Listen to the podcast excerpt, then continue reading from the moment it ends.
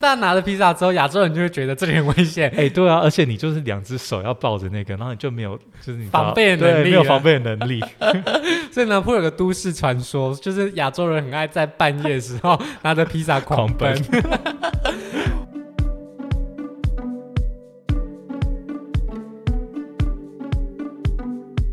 拿坡里并不只是一家炸鸡店，事实上，拿坡里是在意大利南边的一座城市。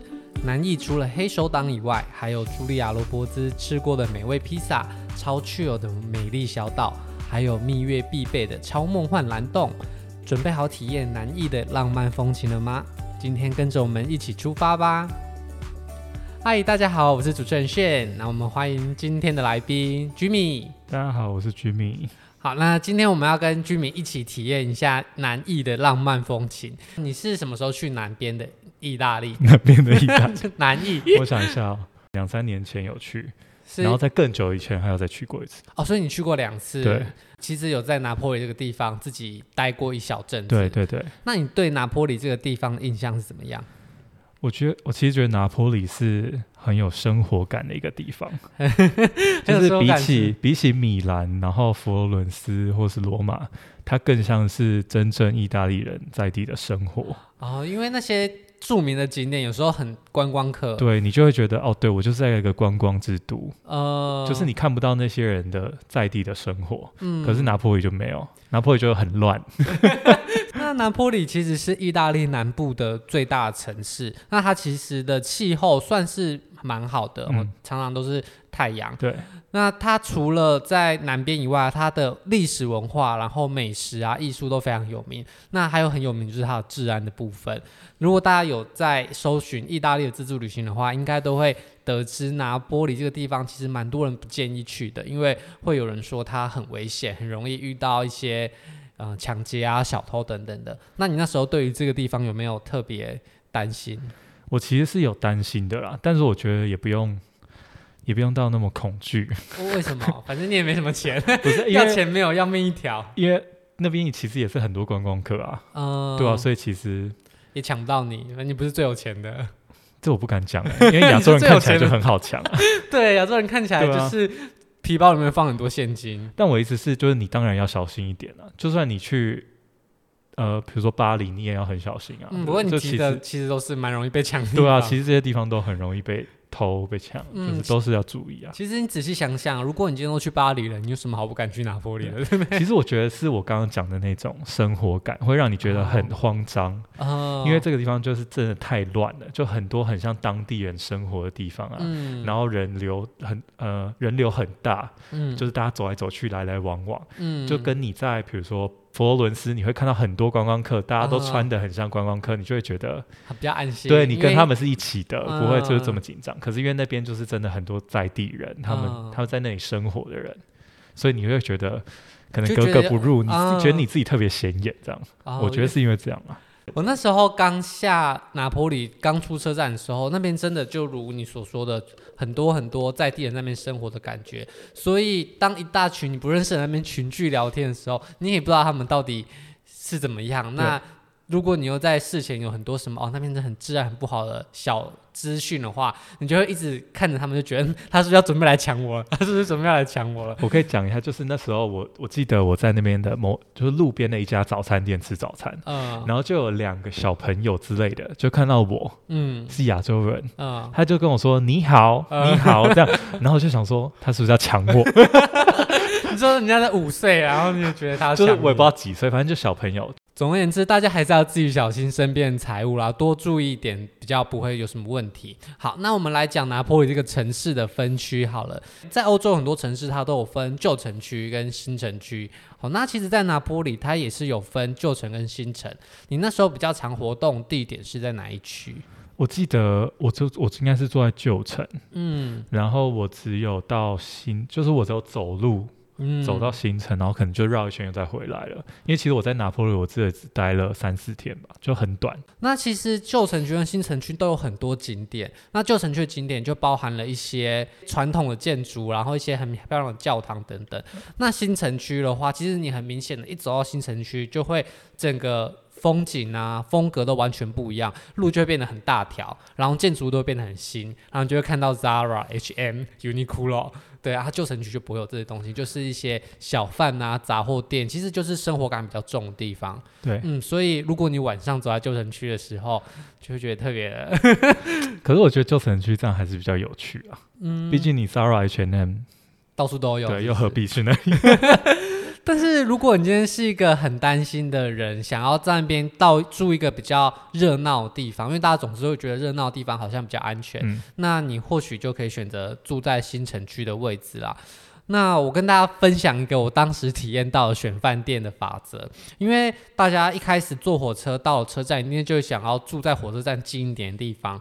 那新城区还要多搭一站地铁哦，因为拿玻璃的。高铁的车站跟新城区其实分蛮远的，它中间是要靠地铁或交通接驳。如果用走路，可能要走二三十分钟。走二三十分钟，你的东西就一件一件被抢过。对，我觉得走越远越危险。对，他走那边就无事一身轻，东西一直一直掉。所以我就想说，那我住旧城区。但是拿坡里旧城区其实是很起伏不定，就是呃高高低低的，它好像是建在一个山丘的感觉。对对对对。所以你如果要住在旧城区，你就要心理准备。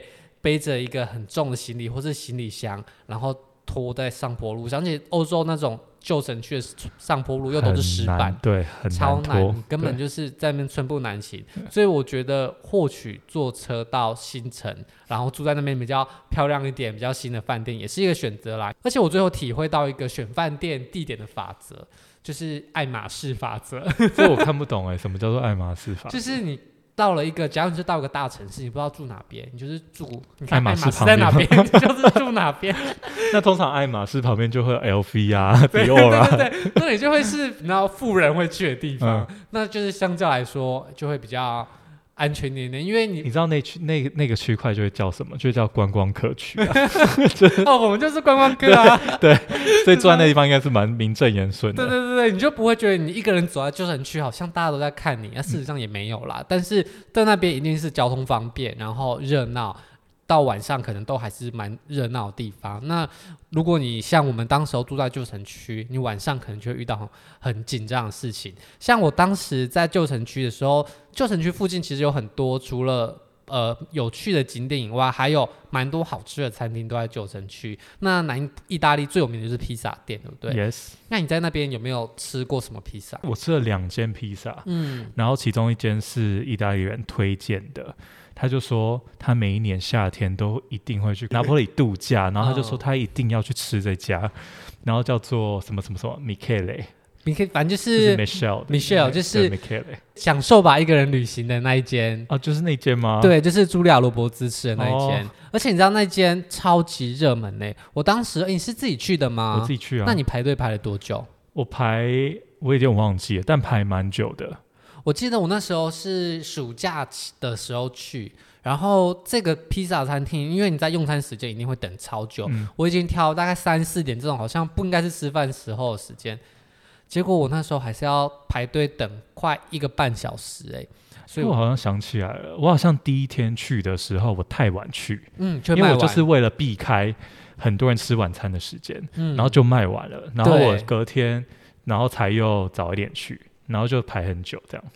我记得我第一次也是因为晚餐时间想说，哎，六七点差不多吧，应该以台湾的用餐时间应该就没有人的，就七六七点应该刚好是西班牙人吃饭时间，嗯、就排到一个可能要两三个小时。然后我就想意大利人，对，哦对，是意大利人，反正南欧人都很晚吃饭了。然后结果我再晃了一圈再过去的时候，他就说都卖完了。就隔天我就下午三点去。结果一样也是卖完。那你那时候是几点去的？我有点忘记了。我应该是隔天，就是比如说可能六七点那种时间。哦，就是比较早的时候。对，因为我就怕我没吃到，你知道吗？那后来，毕竟人家狂推，排队买到之后，你觉得吃起来怎么样？因为我那时候我就已经打算。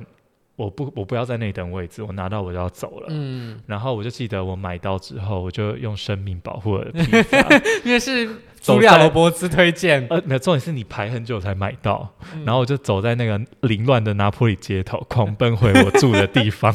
你是觉得这个披萨比你的钱包更很重要的一个披萨，然后就回去就吃，嗯、但它就是稍微有点凉掉，但我觉得它的披萨是有点偏软的，嗯，然后有点烂烂的，然后它的口味其实都。很简单、很朴素，嗯，就是番茄最简单的那个叫做什么？玛格丽特。对，玛格丽特。嗯，然后就是罗勒 cheese 番茄，对，就这样。其实我觉得它的调味是好吃的，但是有点太烂了。你说软烂的感觉？对，它就是你拿在手上，它会整个这样下垂。对，整个下垂的那种烂感。我不知道是不是因为我没有在那里马上吃，所以它不是酥皮的那一种。那你是比较喜欢酥皮的感觉？其实我也还好，特别偏好啊。你其实就是喜欢吃卤肉饭，你也没有爱披萨。没有披萨我也爱，但我没有特别偏好哪一种。那如果你吃完之后，下次再去，你还会排这么久时间吃披萨吗？如果有同行的人没吃过，还是可以排一下。我那时候就是因为去了两次都要排太久，然后我就没有去。那时候我上网就找还有没有其他间有名的披萨店。那还有另外一间叫做 Di Matteo 吧，我不知道是不是这样念啦。嗯、意大利人应该 M A T T E O。哦，那它也是在旧城区一间很有名的披萨店。那我当时在 Michelle 这边发现要等太久之后，我就到了这一间，结果它也是要等个三四十分钟以上。其实。热门的披萨店都要等蛮久的，因为我有吃另外一间，那间我也是有等。对，反正我那时候点了这间披萨店，也是等了三四十分钟之后，因为在旧城区，也是不敢在外面逗留，因为我一个人去，嗯、所以我也一样抱着披萨，在晚上在拿坡里的街道上狂奔。而且这件事情不是只有我们两个做过而已，我有一次去解锁地球的 IG 上面看的时候，嗯、就看到有人分享，他也。在晚上拿坡里的街道抱着披萨，我觉得会这样，就是因为你内用的位置非常少，嗯、所以你可能外带会比你的内用的位置快，所以以至于大家都必须要把 披萨拿出去吃。但是大家拿了披萨之后，亚洲人就会觉得这里很危险。哎、欸，对啊，而且你就是两只手要抱着那个，然后你就没有就是你防备的能力，没有防备的能力。所以呢，会有个都市传说，就是亚洲人很爱在半夜的时候拿着披萨狂奔。狂奔我觉得他们的披萨的味道跟台湾吃到真的很不一样，特别是台湾的那些素食的披萨店，嗯、他们真的是饼皮非常软，会垂下的那一种。嗯、而且我觉得他们的披萨，我觉得它的软是还有 Q 在里面的，不是真的就是软烂，啊、就是咬那个面皮是会，是糊糊的对对对，它面面皮是还是会，是有咬劲的。对，而且我印象很深的是他们的披萨会很油诶、欸，超级油，好像是，就是你那个纸盒上面会都是油。对我那个纸盒。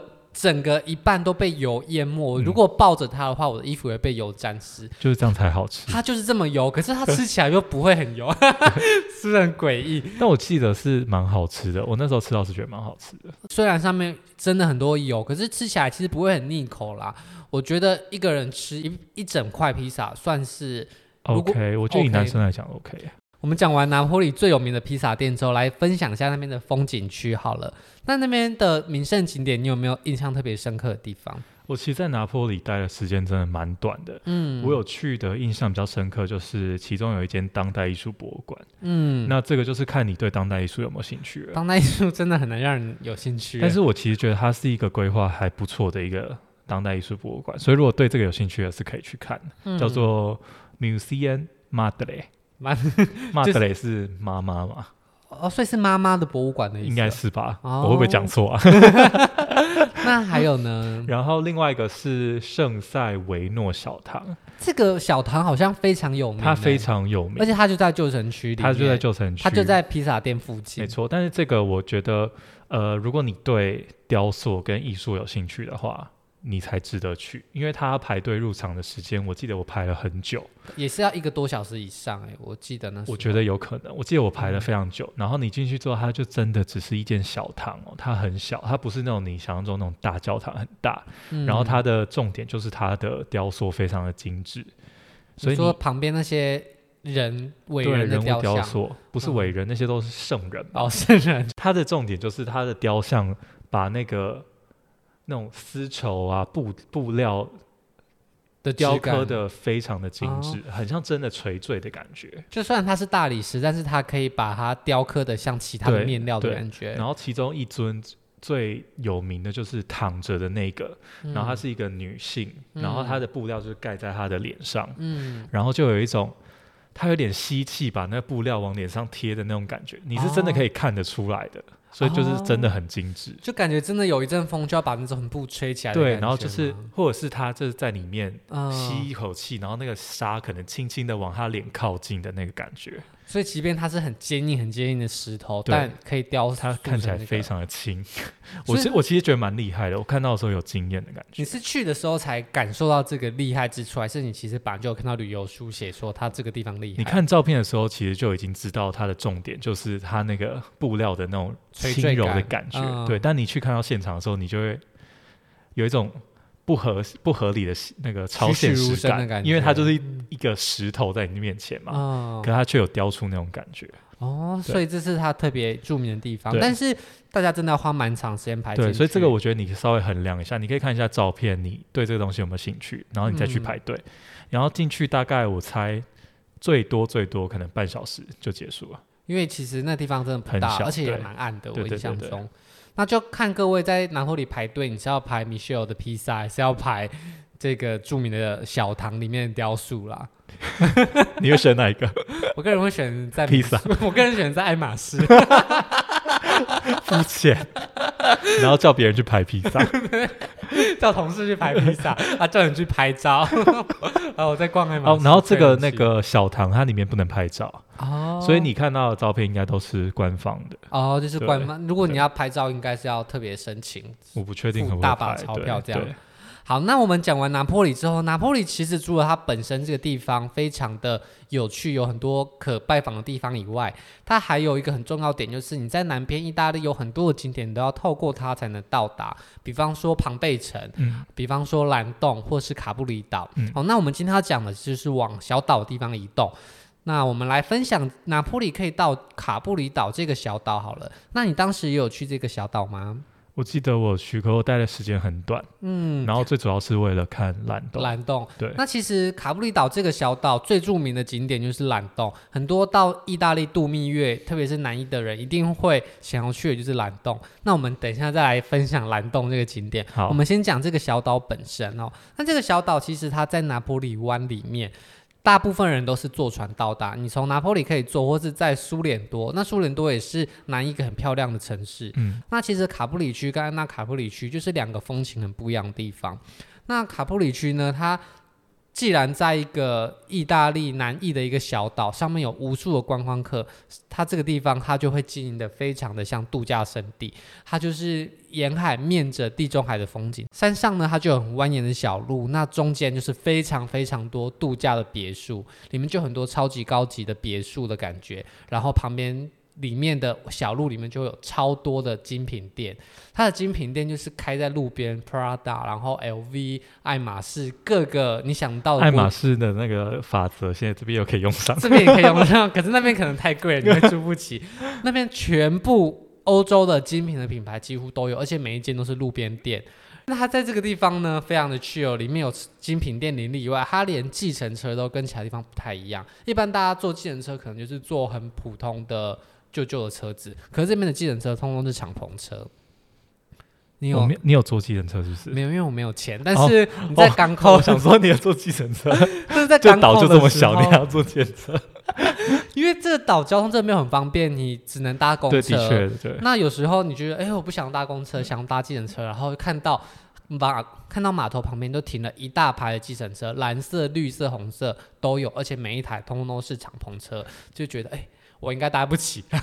它其实就是一个，就是包含那整条海岸，其实就是富人的度假区啊。对，不止富人，就连他们自己当地人度假区也会去南欧的南翼的那个地方度假。所以我对那整个地方印象就是。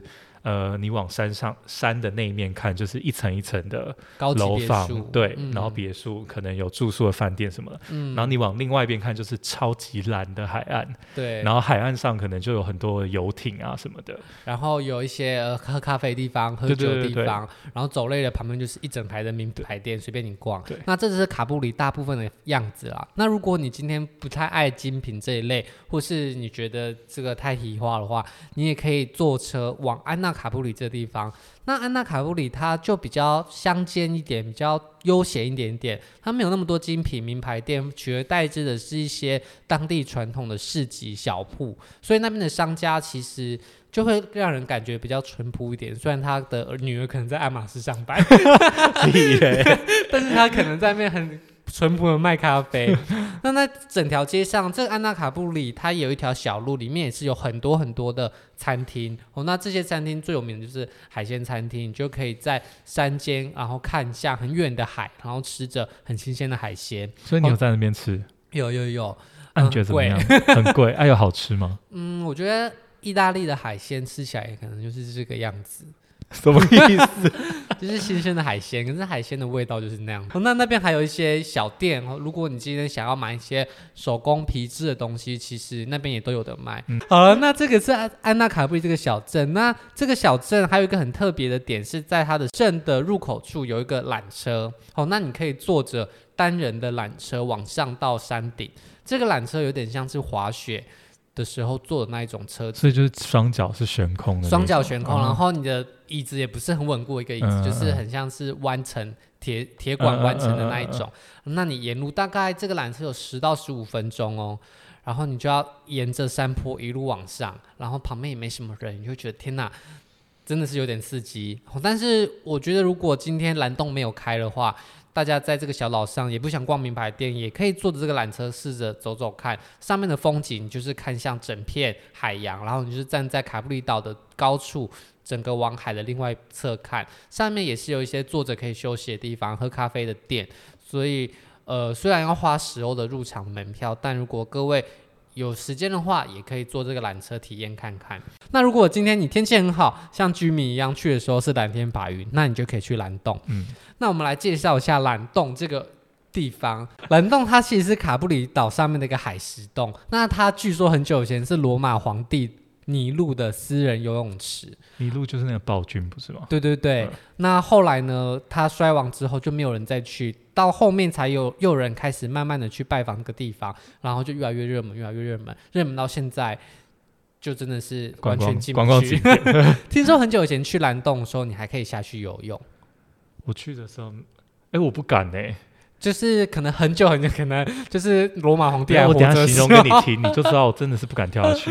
好，那这个蓝洞顾名思义，它就是。都是蓝色的，嗯、那你知道为什么它都是蓝色的吗？是不是它里面有某种矿物质，然后会反射什么光？是是因为意大利政府为了要让它这个地方变得像蓝洞，嗯、所以它就在里面打蓝色灯光。真的假的？假的啦！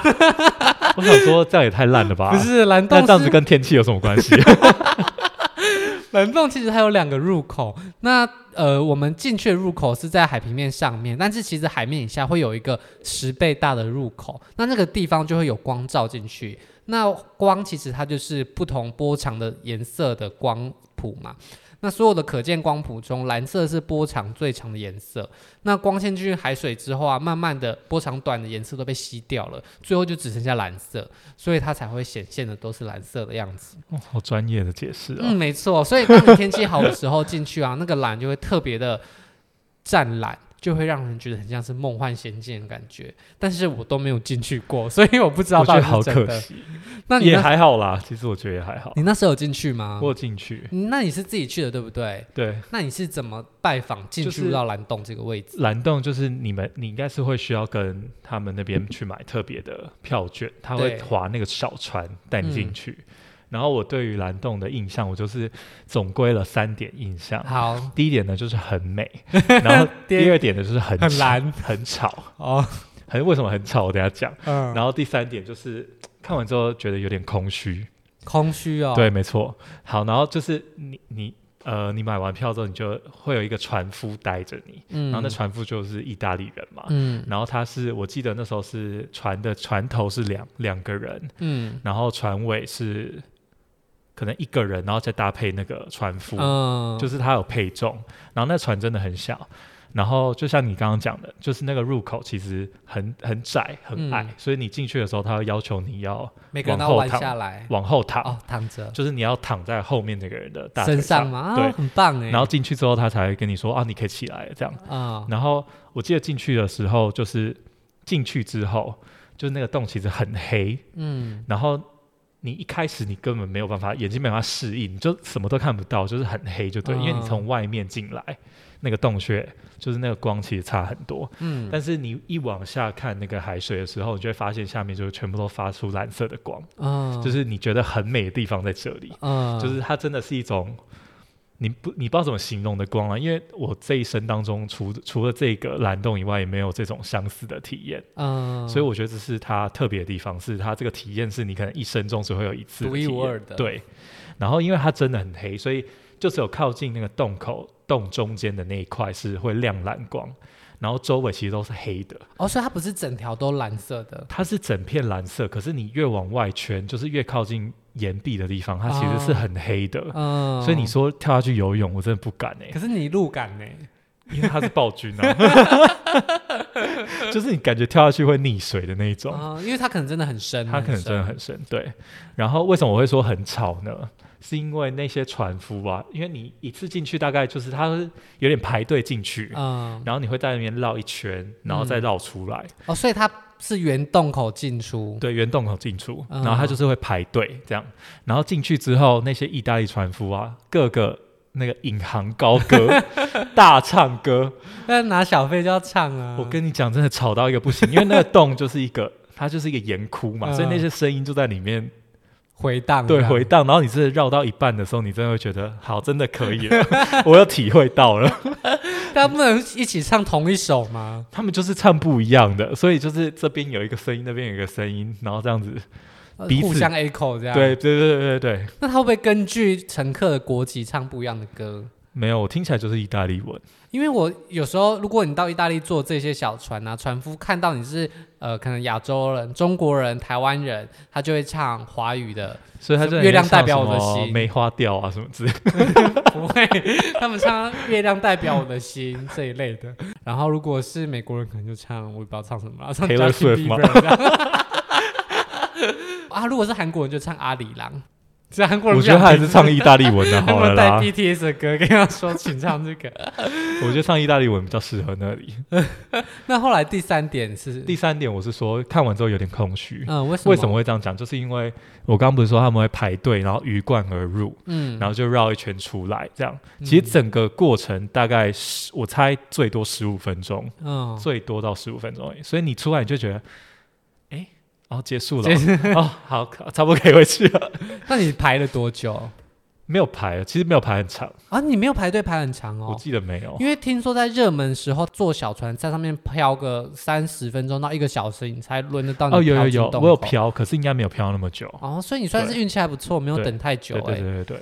那这个来回的船票的钱呢？其实有公定价啦，可是还要额外付给船夫小费。所以我会说，就是比如说你，你再加上你排船的时间，嗯，然后你进去 大概就可能十五分钟，你就会绕完，嗯，所以我那时候其实是觉得，哦，哎，怎么结束了？这样有一种空虚的感觉。这样说来，在南艺啊，你要去热门地方，通通都要等呢。就是你要去披萨店也要等，你要去博物馆也要等，你要去小堂也要等，你要看蓝洞也要等。可是就是世界级的观光景点就这样，应该是因为那边也是非常著名的度假。你去罗浮宫也要等啊，你去梵蒂冈也要等。对，到时候就是等等等等等。对啊，我觉得南义是一个很好度假放松的地方，因为它相较于佛罗伦斯、米兰那种很快速步伐的观光城市都不一样。就你只要自然而然到那边，你就会觉得哦，我应该要放慢速度，嗯，慢慢来。而且你在那边去做很多事情，你都也不得不放慢速度。对对对，你就是好好的放松。好，那如果各位今天想要去意大利旅行，但是你想要去更放松、更去的地方的话，那南意大利会是一个很好的选择。那如果你今天到了南坡里，那著名的披萨店虽然要排队排蛮长的，但还是非常推荐大家值得去吃吃看啦。那如果你在拿坡里这地方玩腻了，你往旁边也有庞贝城可以去。那如果你不想去古城，觉得那里很可怕的话，那你也可以到海边度假。那卡布里岛会是一个很好的选择。嗯、卡布卡布里岛有分两区，一区是充满精品店，很有有钱人悠闲度假氛围的卡布里区，还有另外一区是比较悠闲一点点的安娜卡布里。好，那如果今天这两个地方以外，你刚好遇到天气很好的时候，也欢迎各位。可以去拜访著名世界级的蓝洞，可以花十五分钟时间体验一生难得那个奇妙的蓝光，你可能就只照亮你的人生。对，那谢谢今天 Jimmy 的分享，那我们就到这边，谢谢大家，谢谢，拜拜，拜拜。如果喜欢今天的节目，现在赶快拿起你的手机，在 Apple Podcast 或 Spotify、KKBox 按下追踪关注频道，才不会错过每周最新的节目哦。还有，打开 IG 追踪旅行无用良药，每天提供你新的旅游选择和节目补充资料。我们下星期见，拜拜。